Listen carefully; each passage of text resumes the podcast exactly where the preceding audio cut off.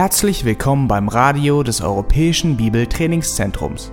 Unser Anliegen ist, dass der folgende Vortrag Sie zum Dienst für unseren Herrn Jesus Christus ermutigt.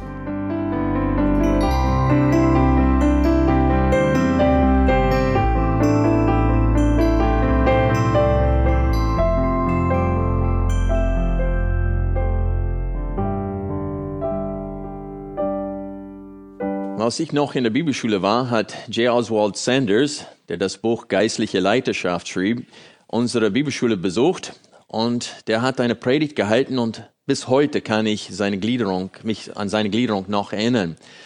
Der hat drei Hauptpunkte gehabt und es ging darum, dass es drei Dinge gibt, wo ein Mann Gottes sich fernhalten sollte. Gold, Girl und Glory. Das heißt, von Gold, von, von Unzucht und dann auch von der Herrlichkeit Gottes. Denn wenn ein Mann Gottes anfängt, zum Beispiel diesen Erfolg, den er in seinem Dienst hat, allein durch das Wirken Gottes und durch Gottes Gaben, wenn er anfängt, die, die Anerkennung auf sich zu nehmen, anstatt weiter an Gott zu geben und Gott seine Herrlichkeit raubt, dann wird er bald disqualifiziert für den Dienst. Wenn er hinter Frauen guckt und sein Herz nicht bewahrt, wie es David passiert ist, dann kann er sich disqualifizieren für den Dienst. Und wenn er Geld liebt, kann er disqualifiziert werden. Diese drei Sünden sehen wir immer wieder in der Bibel, dass sie zum Stolpersteine geworden sind, auch für Männer Gottes. Und heute geht es um Gold. Heute geht es um Geldliebe in unserem Text. Ich bitte euch, Malachi Kapitel 3 aufzuschlagen. Und ich möchte uns, während ihr Malachi 3 aufschlägt, an eine Aussage des Paulus in Kolosser Kapitel 3, Vers 5 erinnern. In diesem Text hat Paulus gesagt, dass diese Zwillingssünde zur Geldliebe Habsucht ist. Und er sagt, die Habsucht ist Götzendienst. Und das ist ein schrecklicher Gedanke, dass die Kinder Gottes Götzendienst betreiben konnten. Dass wir, indem wir habsüchtig sind oder geldliebend sind, die Geschenke Gottes mehr Achtung schenken, als wir Gott selbst schenken. Und so es ist eine Tatsache, dass Christen ähm, so weit kommen können, dass sie Gott berauben, genau wie Israel Gott beraubt hatte zur Zeit Malachi. Lass uns Kapitel 3 ab Vers 6 weiterlesen. Nein, ich der Herr, ich habe mich nicht geändert, darum, Söhne Jakob, seid ihr nicht aufgerieben. Seit den Tagen eurer Väter seid ihr von meinen Ordnungen abgewichen und habt sie nicht beachtet. Kehrt um zu mir, und ich kehre um zu euch, spricht der Herr der Herrscharen. Ihr aber sagt, worin sollen wir umkehren? Darf ein Mensch Gott berauben? Ja, ihr beraubt mich. Ihr aber sagt, worin haben wir dich beraubt? Im Zehnten und im Hebopfer. Mit dem Fluch seid ihr verflucht, mich aber beraubt ihr weiterhin, ihr die ganze Nation. Bringt den ganzen Zehnten in das Vorratshaus, damit Nahrung in meinem Haus ist und prüft mich doch daran, darin, spricht der Herr der Herrscharen, ob ich euch nicht die Fenster des Himmels öffnen und euch Segen ausgießen werde bis zum Übermaß.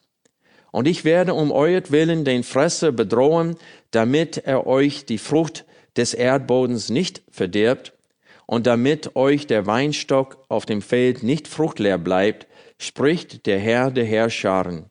Und alle Nationen werden euch glücklich preisen, denn ihr, ihr werdet ein Land des Wohlgefallen sein, spricht der Herr, der Herrscharen. Also überall in der Schrift lesen wir, dass wir Gott mit ungeteiltem Herzen lieben und dienen sollen. Gott will und soll an der ersten Stelle in unserem Leben sein. Aber wenn es darum geht, dass wir Gott von dem zurückgeben sollen, womit er uns gesegnet hat, dann fällt es uns manchmal schwer, dies zu tun. Ein Pastor, ein Freund von mir auf den Philippinen, er hat gesagt, Gott 10% von, von 10 Pesos ist nicht schwer, das ist nur ein Peso. Aber er sagte 10% von 100.000 Pesos.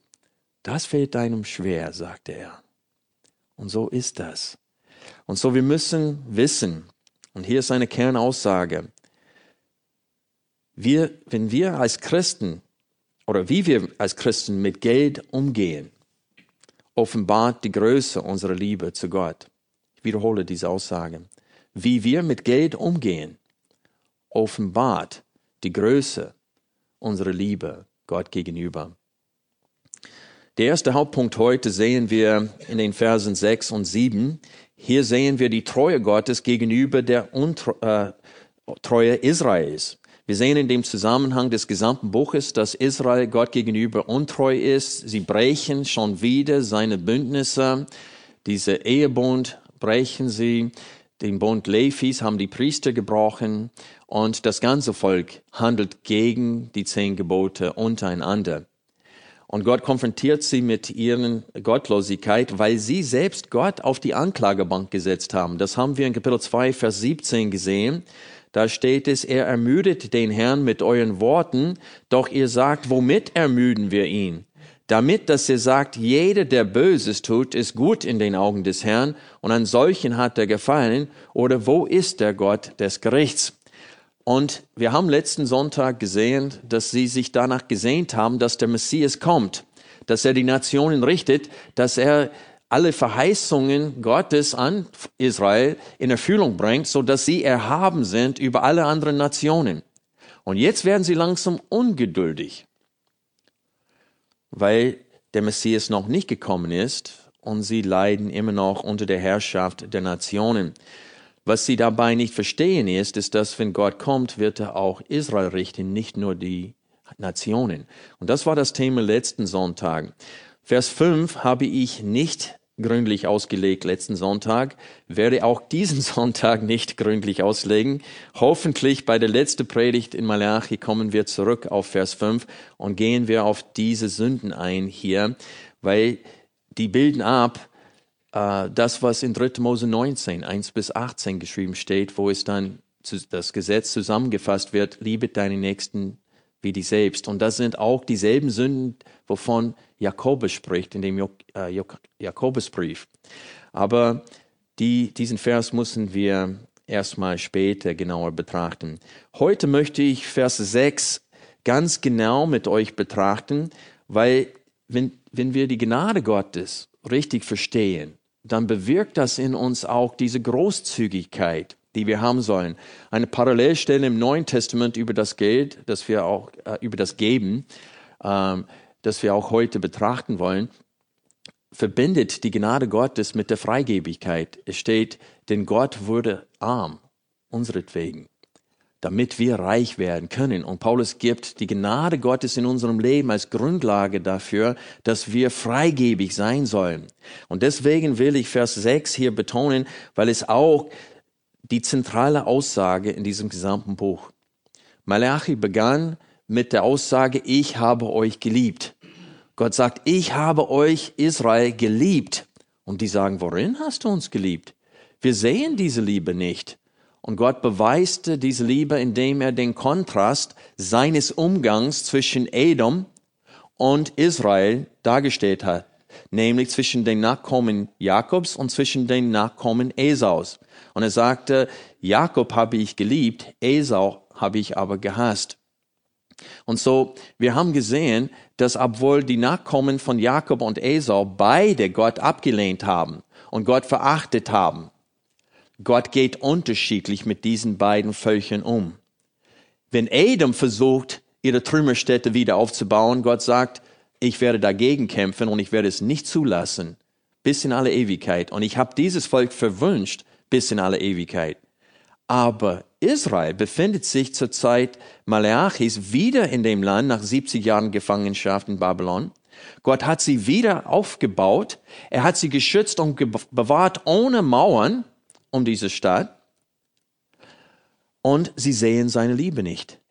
Die sehen seine Güte nicht. Die sehen seine Gnade nicht.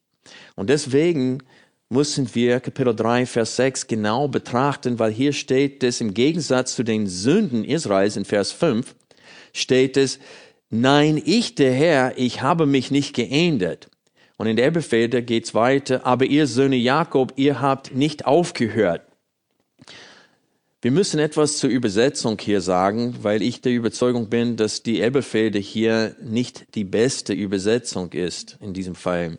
Hier würde ich die Schlachtübersetzung bevorzugen. In der Schlachtübersetzung lesen wir, denn ich, der Herr, verändere mich nicht, darum seid ihr Kinder Jakobs nicht aufgerieben worden. Das ist die ältere, die Schlachter 2000 ist sehr ähnlich.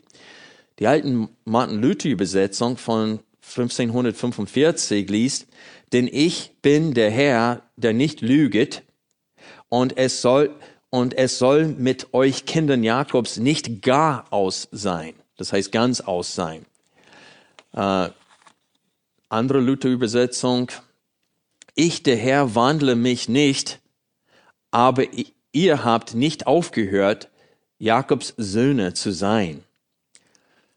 Äh, Neue Lutherbibel denn ich bin der Herr und verändere mich nicht, und es soll mit euch Kindern Jakobs nicht ganz vorbei sein. Also die drei Lutherbibeln-Versionen, die ich hier vorgelesen habe, sind sehr ähnlich. Und wie gesagt, in den Schlachterübersetzung geht es darum, dass weil Gott sich nicht ändert, gibt es kein Ende von den Söhnen Jakobs. Die sind nicht aufgerieben worden.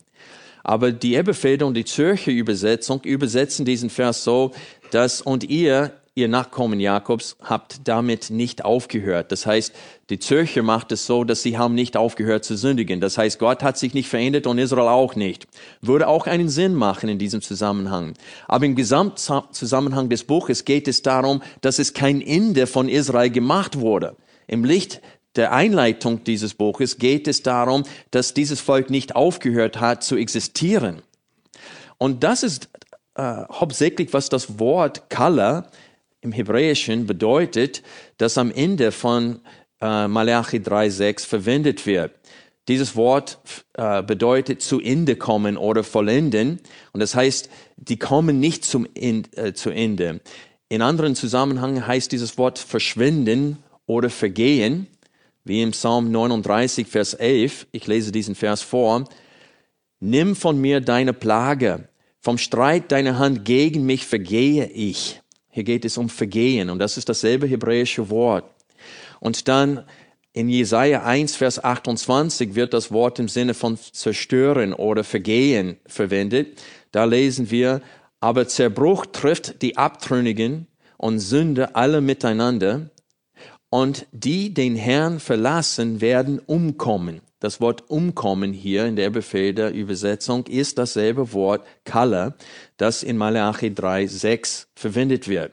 Und so das heißt, ich, der Herr, ich verändere mich nicht, deswegen, Söhne Jakobs, seid ihr nicht umgekommen. Seid ihr nicht aufgerieben worden? Habt ihr nicht aufgehört zu existieren? Im Psalm 143, Vers 7 bedeutet dieses Wort Kala verschmachten oder vergehen.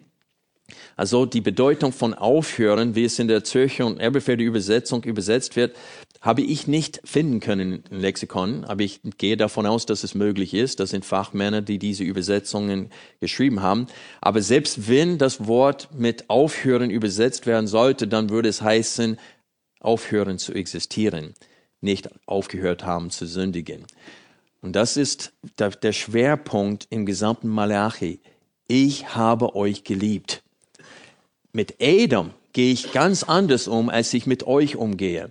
Ich habe kein Ende von euch gemacht. Und in dem Zusammenhang geht es in den Versen äh, äh, zwei bis äh, fünf darum, dass Gott das Volk Israel reinigen wird, nicht ein Ende von Israel machen wird, sondern läuten wird. Und wir haben letzten Sonntag aus Nehemiah gesehen, äh, nicht Nehemiah, Zachariah gesehen, dass Gott zwei Drittel von Israel zerstören wird durch die Nationen und ein Drittel wird er retten. Und die Hälfte der Stadt wird noch da sein, die Einwohner von Jerusalem, wenn Jesus wiederkommt und die werden, steht es, mich sehen, den sie durchbohrt haben und sie werden bitterlich weinen. Und es wird ein Massbekehrung geben an einem Tag und es steht, dass Gott sein Geist der Bekehrung und diese Einsicht ausgießen wird, so dass sie Jesus anerkennen und wahrnehmen und Buße tun und gerettet werden am Ta Tag seiner Wiederkunft, bei seinem zweiten Kommen. Und so wir sehen hier, dass Gottes Treue äh, im Mittelpunkt hier steht. Und es ist interessant, dass um genau dasselbe zu beweisen, hat Paulus Malachi Kapitel, 3, äh, Kapitel 1, 2 und äh, 3 in Römer 9 zitiert. Weil in Römer 9 geht es darum, 9 bis 11, dass Paulus beweisen will, dass Gott sein Volk nicht verstoßen hat. Es steht sogar direkt diese Frage in Römer 11, Vers 1, hat Gott jetzt sein Volk verstoßen? Und er sagte, das sei ferne. Und dann sagt Paulus, ich selbst bin ein Israelit aus dem Stamm Benjamin. Und er sagte, und Gott hat, ist wunderbar äh, mit mir umgegangen. Und wie war Paulus vor seiner Bekehrung? In Galater 1 beschreibt Paulus sich selbst und erzählt von seiner Bekehrung und wie es dazu gekommen ist, dass er gläubig wurde. Und es steht hier in Galater 1, Vers 13, denn ihr habt von meinem früheren Verhalten im Judentum gehört, dass ich die Gemeinde Gottes über die Maßen verfolgte und sie zu vernichten suchte und im Judentum mehr Fortschritte machte als viele Altersgenossen in meinem Volk. Ich war ja für meine überkommenen väterlichen Überlieferungen in viel höherem Maße ein Eiferer. Als es aber dem, der mich von meiner Mutterleibe an ausgewählt und durch seine Gnade berufen hat, gefiel, seinen Sohn in mir zu offenbaren, damit ich ihn unter den Nationen verkündige, zog ich nicht Fleisch und Blut zu Rate. Was Paulus hier sagen will, ist, es ist Gott gefiel, seinen Sohn in ihm zu offenbaren tat Gott dies. Ganz souverän. Und die Rettung dieses Überrestes handelt Gott ganz souverän. Der hätte schon längst ein Ende von diesem Volk machen müssen. Und das ist der Inhalt des Gebets von Ezra in Ezra Kapitel 9. Schlag bitte Ezra Kapitel 9 auf, Vers 13 bis 15 wollen wir lesen. Ezra ist ziemlich in der Bibel weit auseinander von Malachi. Malachi ist das letzte Buch. Nehemiah kommt nach Ezra, oder Ezra kommt, äh, Entschuldigung, direkt vor Nehemiah. Habe ich gesagt, ihr sollt Ezra oder Nehemiah aufschlagen? Ezra, Ezra ist richtig. Gut. Ezra Kapitel 9. Das ist das Gebet, das Bußgebet von Ezra, nachdem er gehört hatte, dass das Volk schon wieder diese große Sünde begangen hat, indem es gottlose Frauen geheiratet haben, Frauen, die Götzenbilder anbeten. Und ab Vers 13 lesen wir, und nach allem, was wegen unseren bösen Taten und wegen unserer großen Schuld über uns gekommen ist, obwohl du, unser Gott, mehr geschont hast, als unsere Sünden es verdienten, und du uns eine solche Rettung gewährt hast, sollten wir da wieder deine Gebote aufheben und uns mit den Völkern diese Gräuel verschwägern?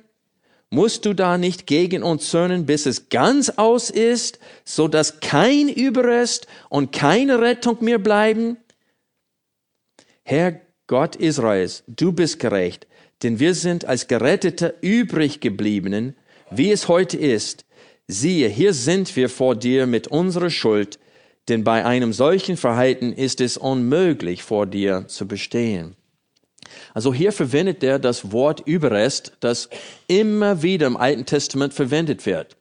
Dieses Wort Überrest bedeutet, dass Gott lässt ein, ein, ein Teil des Volkes noch am Leben, obwohl er hätte sie alle vernichten müssen. Das heißt, das ganze Volk lehnt Gott ab. Nicht nur ein paar, das ganze Volk. Und Gott handelt wunderbar an ein paar Einzelnen innerhalb des Volkes, die er vor Grundlegung der Welt auserwählt hat zur Rettung, so dass diese dann Augen zu sehen, Ohren zu hören bekommen, so dass sie denn tatsächlich Buße tun und Gottes Angebot wahrnehmen und zu seinen Kindern werden. Dass, das, dass Gott souverän in diese Sache handelt, betont Paulus, indem er auch aus Jesaja, nicht nur aus Malachi 1, 2 und 3 zitiert, sondern auch indem er aus Jesaja zitiert, wo es um dieses Wort Überrest geht. Genau wie Ezra gesagt hat, wenn du uns keinen Überrest übrig gelassen hast, nee, er, er sagte, sollte es nicht ganz aus jetzt mit uns sein, so dass es gar keinen Überrest gibt? Und die Antwort wäre ja, das sollte der Fall sein. Aber weil ich mich nicht verändere, sagt der Herr, ist das nicht der Fall. Weil ich mich nicht ändere und ich aufrecht erhalte das, was ich euren Vätern Abraham, Isaac und Jakob versprochen habe, gibt es kein Ende von euch. Und das ist genau das, was Paulus in Römer 9 sagen wollte. Ich bitte euch, Römer 9 kurz aufzuschlagen. Wir wollen diesen Abschnitt ab Vers 27 lesen, wo Paulus Jesaja zitiert, um zu beweisen, dass Gott Israel gegenüber treu ist.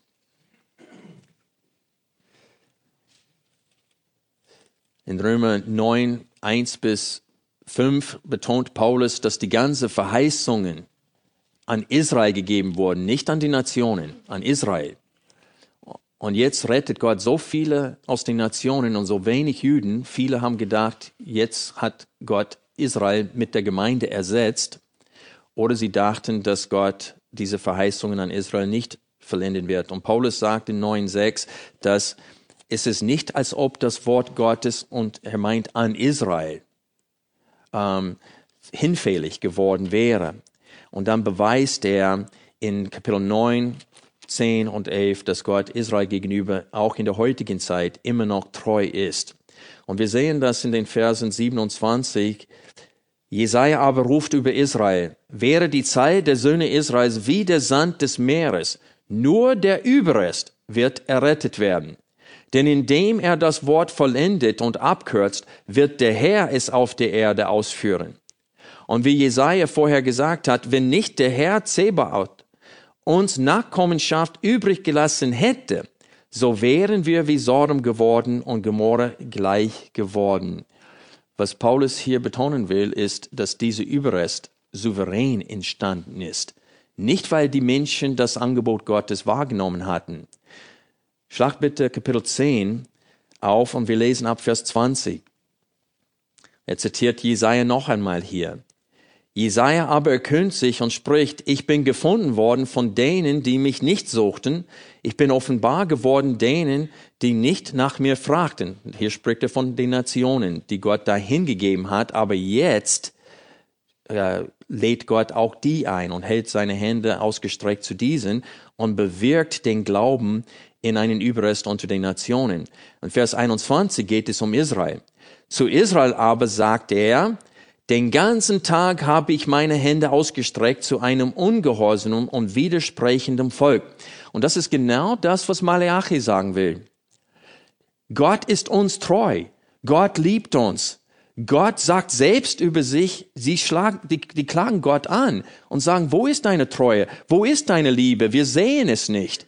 Und die, und die fingen an, Gott blinde und lahme Tiere zu geben. Sie fingen an, Gott zu berauben, indem sie den Zehntel nicht bezahlt haben. Warum? Weil sie seine Gnade in ihrem Leben nicht sehen. Seine, seine Liebe für das Volk sehen sie nicht.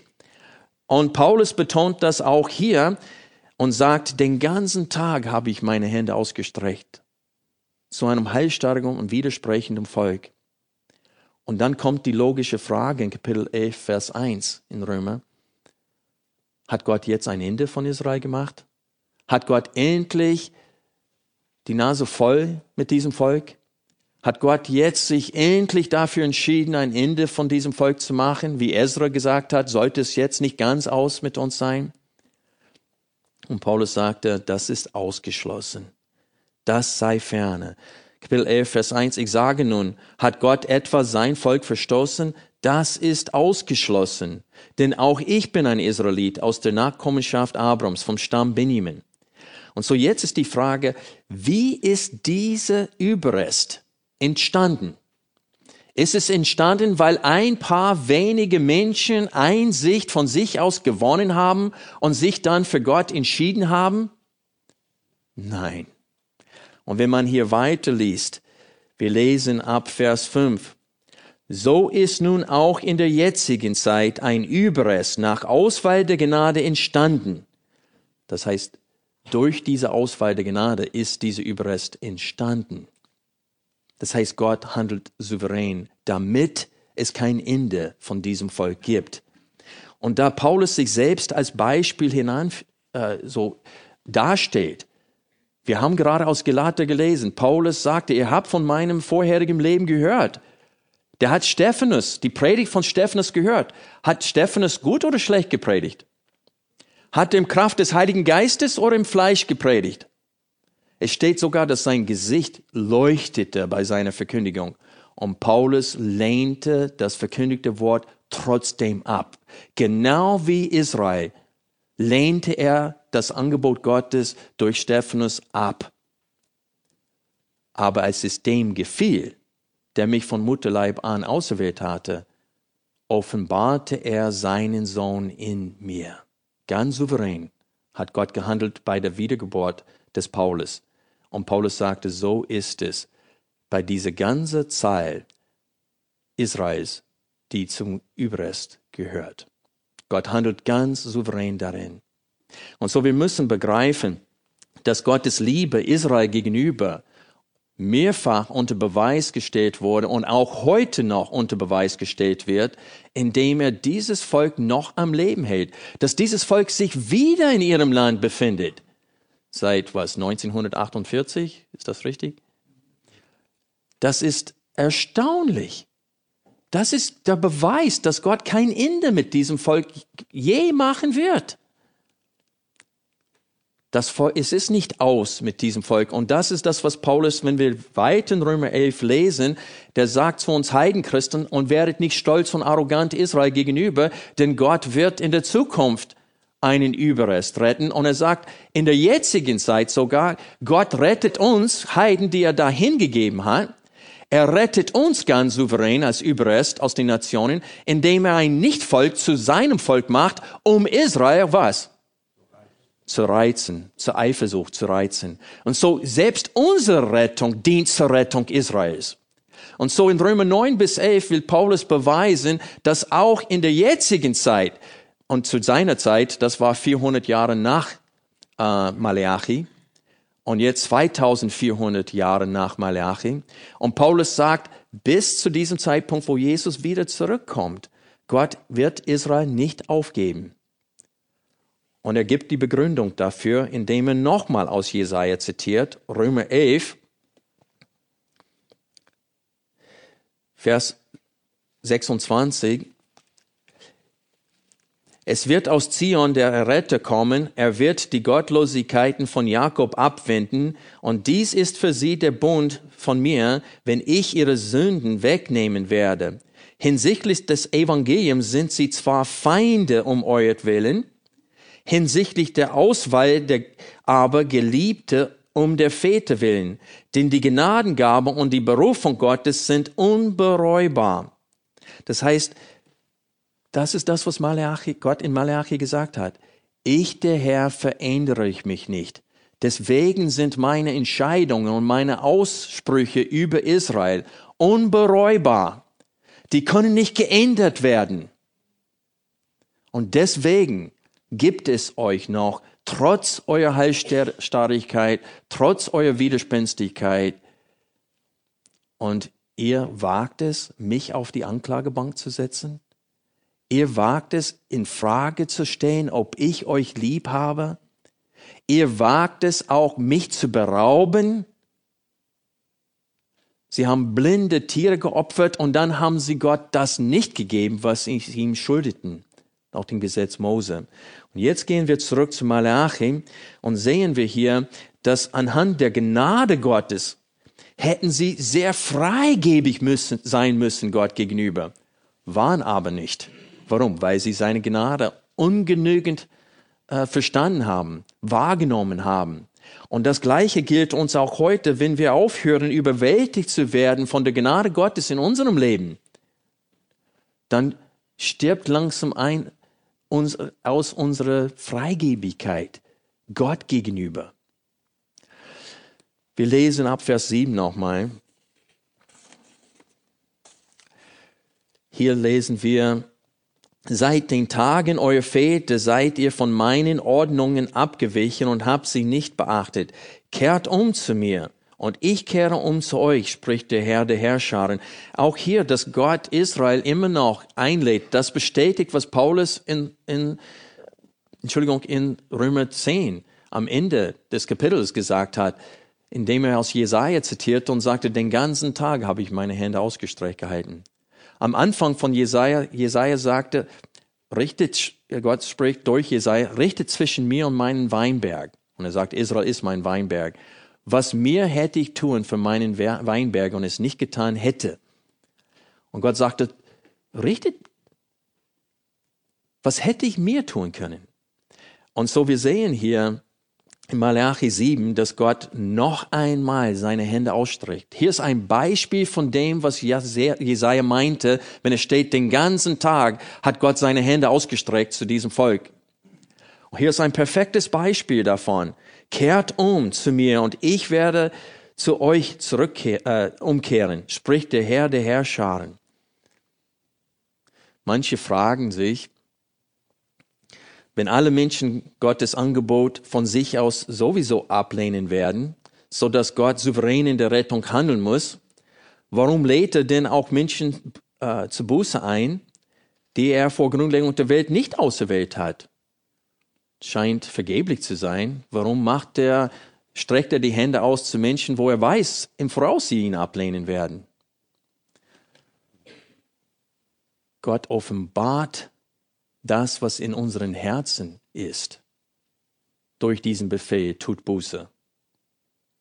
Erstens, in erster Linie ist es ein Befehl und kein Angebot. Er sagt, tut Buße oder das wird geschehen. Oder ich werde dich richten. Und diesen Befehl, tut Buße, äußert Gott und schenkt Gnade, dass Menschen Zeit haben, umzukehren, obwohl er weiß, dass sie es nicht tun werden. Warum? Damit das, was in unseren Herzen ist, offenbar wird. Gott will, dass das, was er weiß, jedem klar sein wird für alle Ewigkeit. Das heißt, Gott befehlt alle Menschen Buße zu tun, um dann die Rechtfertigung seines Gerichts unter Beweis zu stellen, damit wir sehen, dass sein Gericht wirklich gerechtfertigt ist, dass ein Mensch für alle Ewigkeit gequält wird in dem Feuersee, ist gerechtfertigt, weil selbst nachdem der Mensch in Adam gesündigt hat, bietet Gott ihm immer noch die Möglichkeit an, umzukehren. Und er lehnt das ab. Und zwar jeder, genau wie Paulus, der die Botschaft von Stephanus gehört hat. Es sei denn, Gott einen Schritt weiter geht und wunderbar an ihn handelt und befähigt, ja zu sagen. Wie gesagt, ich habe Vers 6 heute betonen wollen, damit wir verstehen, das ist die Grundlage unserer Freigebigkeit. Und das werden wir auch später in 2. Korinther sehen. Aber zurück zu Malachi 3, Vers 7. Nachdem Gott sie nochmal einlädt, nochmal die Hände ausstreckt, sagt er, sagt das Volk, worin sollen wir umkehren? Also sie sehen ihre Sünde nicht. Und sagt, Gott sagt ihnen dann, worin sie sich umkehren sollen. Darf ein Mensch Gott berauben? Ja, ihr beraubt mich. Ihr aber sagt, worin haben wir dich beraubt? Im Zehnten und im Hebopfer. Mit dem Fluch seid ihr verflucht, mich aber beraubt ihr weiterhin, ihr die ganze Nation. Und hier sehen wir, wie wichtig das Wort Gottes ist, damit der Mensch seine Sünde wahrnimmt.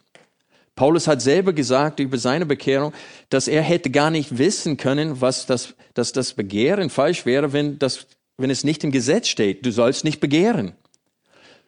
Weil stehl, seine Hand zurückhalten vom Stehlen konnte Paulus, aber sein Herz zurückhalten, zu halten vom Begehren, das konnte er nicht.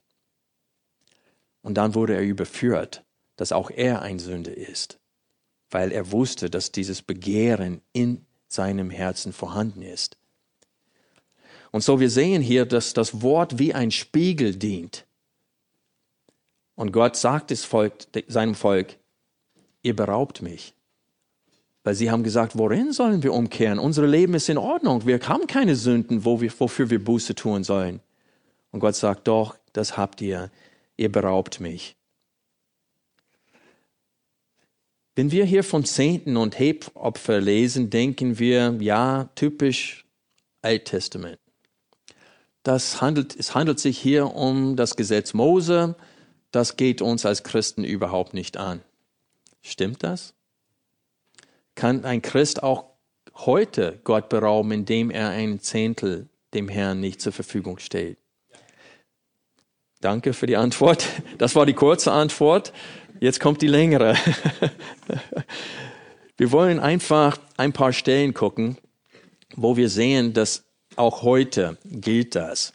Erstens wollen wir betrachten aus Nehemiah Kapitel 10, was genau gemeint ist mit diesen äh, Zehntel, den abgegeben werden sollen. In Nehemiah Kapitel 10, ab Vers 38 bis 40, sehen wir, dass das Volk sollte ein Zehntel abgeben für, für die Leviten, die am Hause Gottes gedient haben. Die Leviten haben gelebt von diesem Zehntel. Das heißt, Gott hat das Geld nicht nötig. Er hat diese Getreide und ein Zehntel von, von den verschiedenen äh, Teilen der Ernte oder von den Tieren. Gott hat das nicht nötig. Die Leviten hatten das nötig. Und sie haben das Gott gegeben und Gott hat das seinen Dienern gegeben. Weil die Leviten haben kein Land bekommen in Israel. Die haben sechs Städte bekommen, aber kein Ackerland. Und die waren völlig abhängig vom Volk, um zu leben. Und so wir lesen hier in Kapitel 10, Vers 38, wir wollen das erste von unserem Schrottmehl und unseren Hebopfern und den Früchten von all, allerlei Bäumen von Most und Öl für die Priester bringen, die in die Zellen des Hauses unseres Gottes und den Zehnten unseres Ackerlandes für die Leviten. Denn sie, die Leviten sind es, die den Zehnten erheben sollen in allen Städten unseres Ackerbaus. Und der Priester, der Sohn Aarons, soll bei den Leviten sein, wenn die Leviten den Zehnten erheben. Und die Leviten sollen den Zehnten vom Zehnten zum Haus unseres Gottes hinaufbringen in die Zellen des Schatzhauses. Denn in die Zählen sollen die Söhne Israel und die Söhne Levi das Hebopfer vom Getreide, vom Most und Öl bringen. Denn dort sind die heiligen Geräte und die Priester, die den Dienst verrichten, und die Torhüter und die Sänger. So wollen wir das Haus unseres Gottes nicht was im Stich lassen. Und so wir sehen, dass damals Gott es angeordnet hatte, dass ihm ein Zehntel von allem, was sie an der Ernte hatten, die er ermöglicht hat, äh, zurückgeben. Das heißt, von dem, was Gott ihnen gibt, sollten sie ein Zehntel zurückgeben. Und so die Frage ist, gilt das auch für uns heute? Eins muss ich, äh, erstes Argument, das ich bringen möchte, um Juans Ja zu untermauern, ist, das Neue Testament wurde nie geschrieben, um uns alles neu zu sagen. Das heißt, es gibt Christen, die glauben, dass nur das Neue Testament für die Gemeinde gilt. Aber das ist nicht der Fall.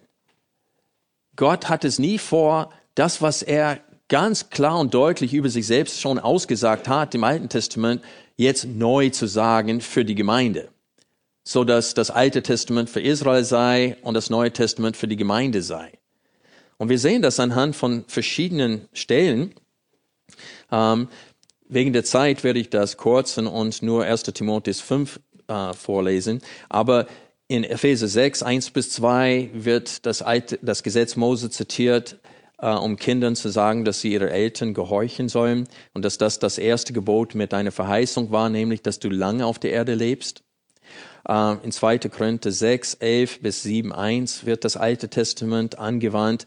Und in 1. Timotheus 5, die Verse 17 bis 18, wird das, das Gesetz angewandt, um zu sagen, dass Pastoren, Ältesten würdig, doppelte Ehre würdig sind, nämlich Respekt und finanzielle Unterstützung.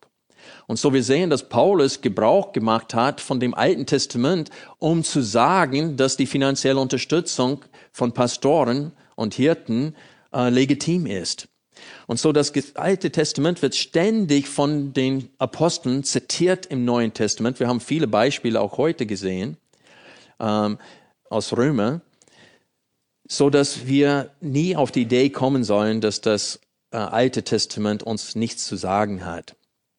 Es ist wahr, dass Dinge wie Beschneidung aufgehört haben ähm, und dass der Ort der Anbetung nicht mehr nur Jerusalem ist, sondern überall auf Erden kann man Gott anbeten. Also einige Dinge haben aufgehört. Die Frage ist, woher kommen wir auf die Idee, dass Gott ein Zehntel zu geben aufgehört hat? Wir sehen im Alten Testament, dass die Väter vor dem Geben des Gesetzes Mose Gott den Zehnten gegeben hatte. In 1. Mose 14, Vers 20 sehen wir, dass Abraham Gott den Zehntel gegeben hatte. In 1. Mose 28, Vers 22 sehen wir, dass Jakob Gott den Zehntel gegeben hatte und versprochen hatte. Und woher hat Jakob diese Idee? Sicherlich von Isaac. Und so die, die Väter, die, die Patriarchen haben Gott den Zehntel gegeben. Er, Mose, hunderte von Jahren später, das in dem Gesetz geschrieben hat. Außerdem, diese zehn Prozent ermöglicht allen Gläubigen das Gleiche zu geben. Ob man reich oder arm ist, hat man das, die Armen haben genauso die Möglichkeit, Gott zu dasselbe, dieselbe Summe zu geben wie Reiche. Wenn ein Armer ein Peso gibt, wie Pastorito gesagt hat, und ein Reicher 100.000 Peso gibt, ist es dieselbe Summe in Gottes Augen. In Gottes Augen gibt es keinen Unterschied. Ein Peso, 100.000 Peso, Millionen Peso, ein Euro, Millionen Euro ist dieselbe Summe in den Augen Gottes, weil es 10 Prozent ist. Und das Opfer ist dasselbe. Eigentlich ist das Opfer bei den Armen mehr in einer gewissen Hinsicht. Also der Grund dieses Gesetzes hat sich nicht geändert. Das ist noch ein Argument. Nämlich, damit das Werk Gottes unterstützt wird. Wir haben in Nehemiah gesehen, damit Gottes Haus nicht im Stich gelassen wird. Und es steht, dass diese Schatzkammern, diese, äh, diese Zellen innerhalb äh, des Tempels, die sollten voll sein. Das heißt, damit Gottes Werk äh, vorangetrieben werden kann. Und es ist eine Tatsache, dass in der jetzigen Zeit wir das Werk Gottes finanziell unterstützen sollen. Was ich betonen möchte ist, Gott hat uns den Auftrag gegeben, aus, in alle Welt zu gehen mit dem Evangelium und aus allen Nationen Jüngern zu machen. Und dieser Auftrag wird häufig gehindert, weil die finanzielle Unterstützung fehlt. Ich, hab, ich habe Freunde, die mit mir in der Bibelschule studiert haben und die waren echt überzeugte und fähige äh, Ausleger des Wortes und sehr begabt von dem Herrn und die wollten als Missionaren ausgehen. Und ihre Gemeinden haben gesagt, ja, wir senden euch auch. Aber die musste die finanzielle Unterstützung erstmal auftreiben. Und nach sieben, acht Jahren, wo es nicht geklappt hat, haben sie es aufgegeben und haben versucht, ein normales Berufsleben zu führen. Und das geschieht häufig, dass Menschen, die gerne als Missionaren ausgesendet werden würden, wurden nicht ausgesandt, weil die Finanzen fehlten, um das zu ermöglichen. Weil es gibt Orten, zum Beispiel im Dschungel, wo sie neben Beruf dem Herrn nicht dienen können. Die können nicht leben von äh, im, mitten im Dschungel können sie ihr Brot nicht verdienen. Sie können nicht Zelten machen, wie Paulus das gemacht hat. Es gibt Orten, wo sie das nicht tun können. Und so wir sehen, dass, dass, ein, dass der, die Not heute größer ist als zur Zeit Israels. So warum würden wir auf die Idee kommen, dass wir jetzt weniger geben dürfen als damals? Dieses Prinzip aus Nehemiah, wo es steht, dass, äh, dass die äh, Schatzkommen voll sein sollen, damit das Werk Gottes nicht im Stich gelassen wird. Dieses Prinzip gilt auch heute. Wir sehen in 1 Timotheus Kapitel 6 ein Befehl an Timotheus und ich muss ehrlich sagen, dieser Befehl ist mir auch sehr unangenehm, weil dies ist ein Befehl an allen Pastoren. Alle Ältesten empfangen diesen Befehl 1. Timotheus 6, Vers 17. Und dieser Befehl ist es, ein Befehl weiterzugeben. Ein Befehl Gottes. 1. Timotheus 6, Vers 17. Den Reichen in dem gegenwärtigen Zeitlauf gebiete, nicht hochmutig zu sein, noch auf die Ungewissheit des Reichtums Hoffnung zu setzen, sondern auf Gott, der uns alles reichlich darreicht zum Genuss. Gutes zu tun, reich zu sein in guten Werken, freigebig zu sein, mitteilsam, indem sie sich selbst eine gute Grundlage auf die Zukunft sammeln um das wirkliche Leben zu ergreifen. Also dieser Text ist sehr ähnlich wie der Text, den mich, äh, Michael heute Morgen vorgelesen hat. Und ich musste staunen über Gottes Souveränität, dass in der Einleitung und auch in Malachi dasselbe Thema heute behandelt wird. Lukas 12 und dann Malachi 3 geht es heute um Geldliebe. Und wir sehen hier in in 1 Timotheus 6, Vers 6, dass die Gottseligkeit, das heißt, dass die Frömmigkeit mit Genügsamkeit ist großer Gewinn vor Gott. Und wir sehen hier, dass Geldliebe vielen zum Stolpern gebracht hat.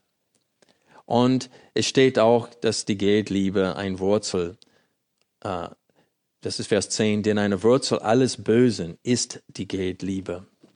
Und so, wir sehen hier, dass dieses Thema auch aktuell ist für die Gemeinde und nicht nur für Israel.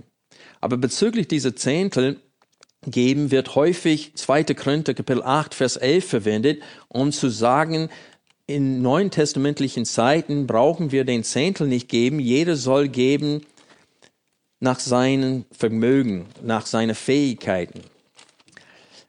Aber lass uns diesen Text kurz aufschlagen, 2. Korinther 8 es geht hier um eine Sammlung für die leidenden Jüdenchristen in Jerusalem, die äh, ein Hungersnot äh, zu der Zeit äh, unter dieser Hungersnot gelitten hatten.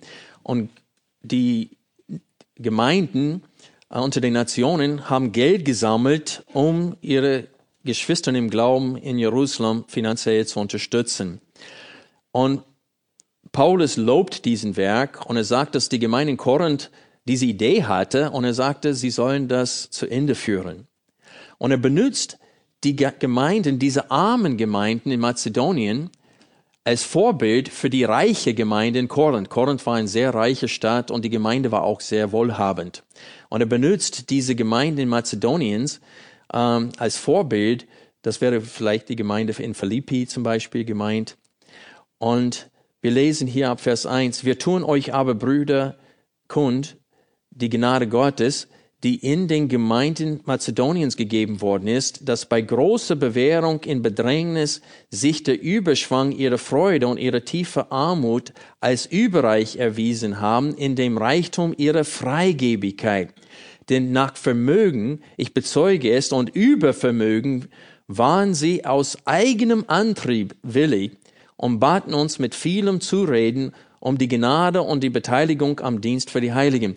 Was Paulus hiermit sagen will, ist, dass die, er kam nie auf die Idee, sie zu bitten, teilzunehmen an dieser Sammlung, weil er wusste, wie alt sie, äh, wie, wie arm sie waren. Und Paulus hat gesagt, nein, nein. Er hat eher Nein gesagt und die haben Paulus äh, gedrängt, das Geld doch, nimm's mit. Und dann Paulus sagte, sie gaben nicht, wie wir es gedacht haben, sondern sie gaben sich e- zuerst dem Herrn und dann uns. Ich, ich verstehe diesen Vers so. Zuerst gaben sie Gott den Zehntel und dann über diesen Zehntel hinaus gaben sie uns Spendengelder für diese Gemeinden. Und dieser Text, äh, zum Beispiel, wo es steht, dass Gott ein fröhlicher Geber liebt, zum Beispiel Vers 11, wo es steht, nun aber vollendet auch das Werk, damit wie die Bereitwilligkeit des Wollens, so auch das Vollbringen da ist, nach dem, was ihr habt.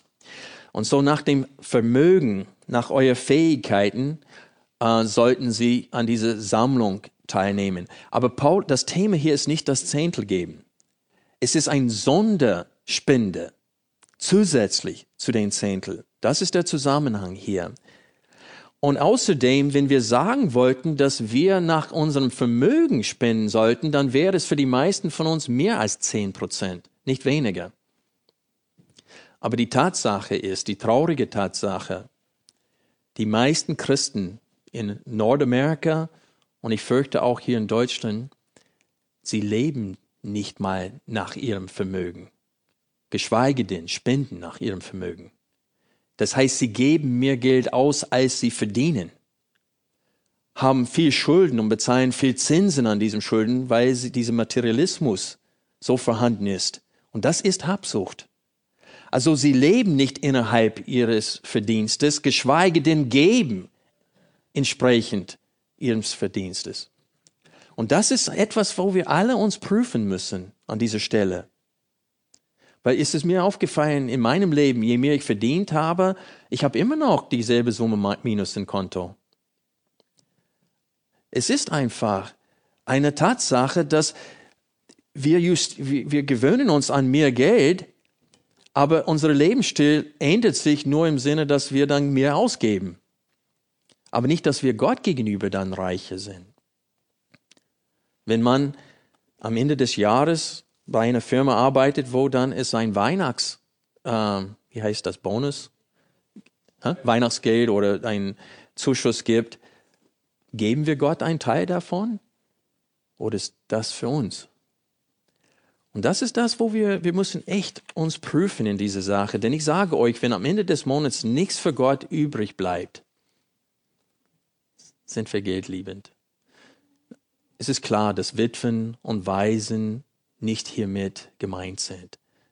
Die Gemeinde sollte Witwen und Waisen unterstützen und die müssen nicht dann zehn Prozent davon zurück an Gott geben. Es ist klar, dass Studenten kein Geld haben und studieren und Schulden haben und die Gemeinde ist froh, wenn sie uns nicht zur Last wird.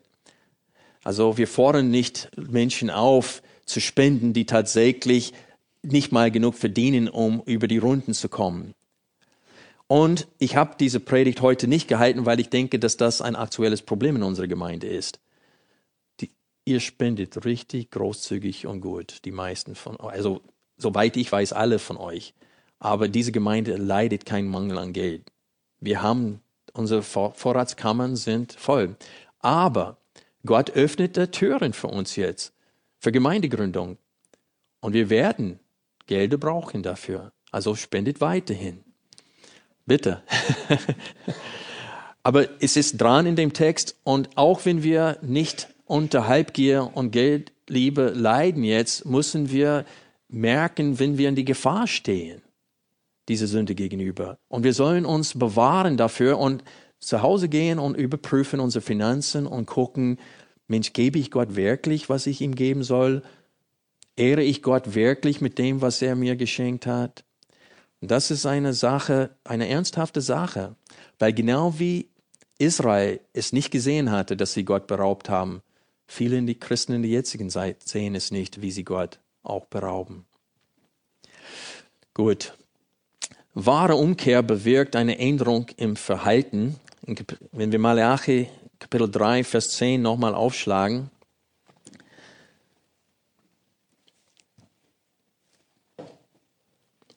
steht hier,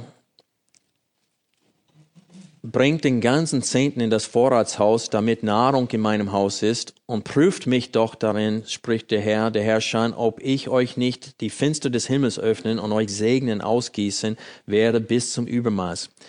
Und so wir sehen hier, dass wenn ein Volk umkehrt, dann tu, fangen sie an, das zu tun, was sie vorher nicht getan haben. Und Gott sagt, wenn ihr das tut, werde ich was tun ich werde, ich werde euch reichlich segnen. Und hier ist auch finanzielle und materielle Segen gemeint, nicht nur geistliche Segen. Und Paulus sagt genau dasselbe in 2. Korinther auf, aus. In 2. Korinther Kapitel 9, Vers 6 hat Paul, sagte Paulus, wer reichlich sät, wird was? Reichlich ernten. Wer sparsam sät, wird wenig ernten. Und so Paulus sagte, dieses geistliches Prinzip hier in Malachi gilt auch immer noch im neuen testamentlichen Zeiten. Und wir reden auch so, nicht wahr? Obwohl wir nicht Charismatiker sind und glauben an ein Wohlstandsevangelium, wir sind der Überzeugung, dass Gott uns gesegnet hat, wenn er uns Geld zur Verfügung stellt. Wenn unsere Kinder und wenn wir selbst gesund sind, dann sagen wir, der Herr hat uns gesegnet. Wir blicken zurück am 31. auf das ganze Jahr und schauen und staunen, Mensch, Gott hat gesegnet. Ich habe genug Aufträge dieses Jahr bekommen. Es geht uns gut. Und wir, wir, wir sagen, Gott hat gesegnet. Schaut die Land Länder der Welt an, wo das Evangelium geehrt wurde. England, Amerika, Nordamerika, auch Europa. Und jetzt wendet das Volk sich von Gott ab und ihr Wohlstand wird runtergehen. Diese kommunistischen Länder, die Atheismus nach vorne getrieben haben, geht es diesen Ländern gut? Nein. Vielleicht in der Zukunft wird durch Gottes Gnade es denen gut gehen. Und vielleicht wird Gott das Evangelium dort laufen. Aber wir sehen eine Verbindung zwischen Gehorsam und Segen. Auch im materiellen Bereich. Und so diese Verheißung hier prüft mich in diese Sache. Teste mich, sagt Gott. Gott fordert uns auf, ihn zu testen, um zu sehen, ob er es wirklich meint. Also testet Gott. Das will er. Gut. Ich möchte heute schließen mit zwei Versen. Einmal 2. Korinther 9, Vers 7. Und ich glaube, das ist der Vers auf diesem Zettel über unsere Spendenkasse da hinten, dass Gott ein fröhlicher Geber liebt. Denn Gott liebt einen fröhlichen Geber. Gott will nicht, dass wir aus Zwang oder aus Neid, äh, nicht Neid, wie heißt es, Geiz geben, sondern aus Freude und aus Freigebigkeit. Und dann möchte ich mit Lukas 21, Vers 1 bis 4 schließen. Er, das heißt Jesus, blickte aber auf und sah die Reichen ihre Gaben in den Schatzkasten legen. Er sah aber auch eine arme Witwe zwei Schärflein dort einlegen. Und er sprach, in Wahrheit sage ich euch, dass diese arme Witwe mehr eingelegt hat als alle. Denn alle diese haben von ihrem Überfluss eingelegt zu den Gaben. Diese aber hat aus ihrem Mangel heraus den ganzen Lebensunterhalt, den sie hatte, eingelegt. Und ich möchte euch sagen, selbst wenn Jesus zu der Zeit nicht auf Erde gewesen wäre und nicht in der Nähe des Tempels gewesen wäre, hätte er es trotzdem gesehen.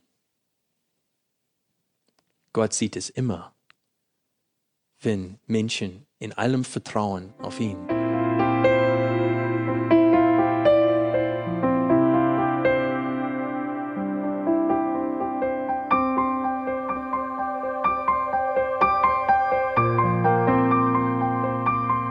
Alle Vorträge unseres Programms, Bücher, DVDs und vieles mehr können Sie bei uns unter www.ebtc-media.org erhalten.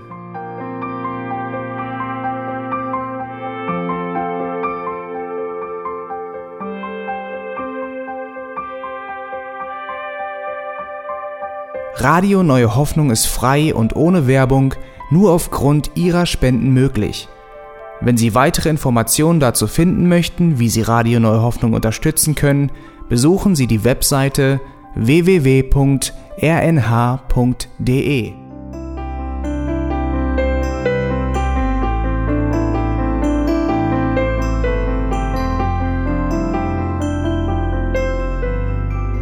Die Sendezeiten des EBTC sind Montag, Mittwoch, Freitag und Samstag jeweils von 10 bis 11 Uhr.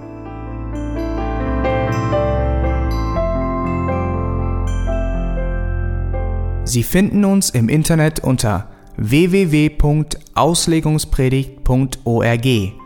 Eine E-Mail können Sie uns senden an radio@auslegungspredigt.org. Telefonisch erreichen Sie uns unter 0049 30 60 988 610. Unsere Postanschrift ist EBTC Havelländer Ring 40 in 12629 Berlin, Deutschland.